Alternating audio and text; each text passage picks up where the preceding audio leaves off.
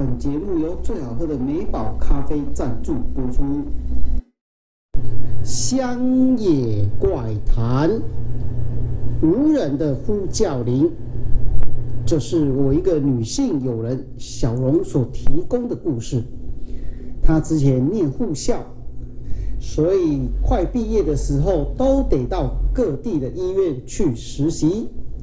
那一次，她被派到一间荣民医院，晚上快下班的时候，因为当天值班的护士学姐比较少，只剩她跟她的同学 A 在护理站。突然有呼叫铃响了，铃铃铃铃铃。A 同学说：“诶，那间不是没有人吗？怎么呼叫铃会响啊？”小荣回答：“哦，是这样哦，那怎么办？”A 同学接着说：“嗯，不然你陪我，我们过去看看好不好？”于是小荣便跟着 A 同学一起过去那一间病房。但走近看的时候，灯也没开，应该是没人呐。进去打开灯之后，空荡荡的病房，并没有任何的动静。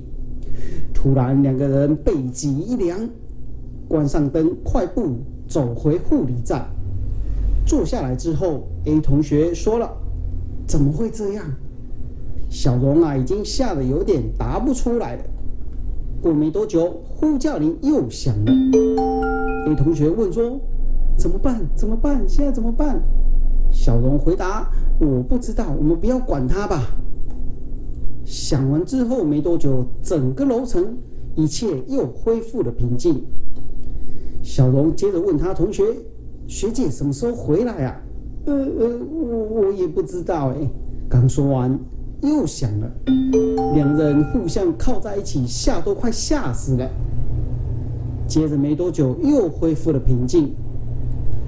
他们往那间病房探望过去，病房暗暗的，根本就没有开灯，根本就不像有人在里面的样子。哎，你们快下班了吧？A 同学很惊讶的回头对学姐说：“哦，学姐，你吓到我们了啦！”原来是学姐回来了。学姐接着问：“怎么了？这么容易害怕？发生了什么事情啊？”他们将刚刚的情况一五一十的跟学姐说。学姐接着说：“嗯，这样子哦，好，那你们跟我去看看吧。”这两个小女生跟着学姐后面，怕的要死。到了那一间病房，学姐打开灯，看里面一样空荡荡的，没有任何的动静。你们看，没事啊。接着，学姐从口袋抓了一把糖果，放在桌子上。出门的时候，回头说：“哎呦，荣民北北，你们不要再吓我学妹了啦！他们刚来实习，你们不要吓她。我糖果放在桌子上，要吃自己拿。再调皮捣蛋吓他们，下次可就没有糖果可以吃喽。”接着，学姐带着他们两个回到了护理站。两个小女生脸上尽是惊恐，很惊讶的问：“学姐，你你你都不害怕鬼哦？那那里有什么吗？”学姐接着回答说：“不要乱说话，那没什么好害怕的。哇，在眷村长大，这些老农民伯伯我看多了，在这里呀也照顾过不少的农民伯伯，其实他们很可怜。”他们许多人年轻的时候，并不是自愿来台湾的，不少是被国民党抓来，或是哄骗来台湾的。有些阶级低的人民北北，当时的政府甚至还不让他们结婚，他们就这样一辈子孤苦伶仃一个人。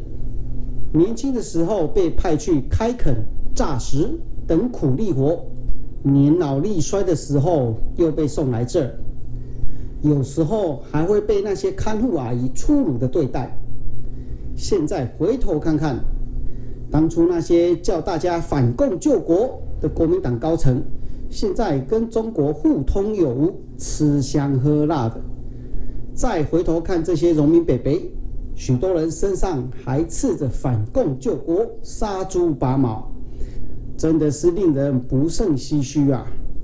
他们有些人因为孤单一个人，所以防备心比较重，看起来好像很凶的样子，但其实相处久了，他知道你是好人之后，对你其实会很好。不过毕竟年纪大了，死亡是无可避免的事。或许还有人舍不得走，有所眷恋吧。但我是还没遇过坏心眼的，顶多只是开开你玩笑，捉弄一下新来的，所以不必放在心上。听完学姐讲完之后，这些小学妹放心了不少，也觉得这些故事啊带些淡淡的忧伤。说的也奇怪，学姐处理完之后，果真呼叫铃不再响了。接着小龙问。学姐，那些糖果你会收回来吗？你有吃过吗？学姐接着回答：“收是当然得收啊，我快下班的时候就会把它收掉。吃的话当然是有吃过喽，不过啊，好像是比较不好吃的感觉，感觉上啊，这个糖果好像变得比较没有味道的感觉。嗯，难道这就是大家常说的？”祭拜过被神明或是好兄弟吃过的东西就会变得比较不好吃吗？不过没有人可以回答这个问题。而那呼救灵为什么会响呢？也没有人可以回答。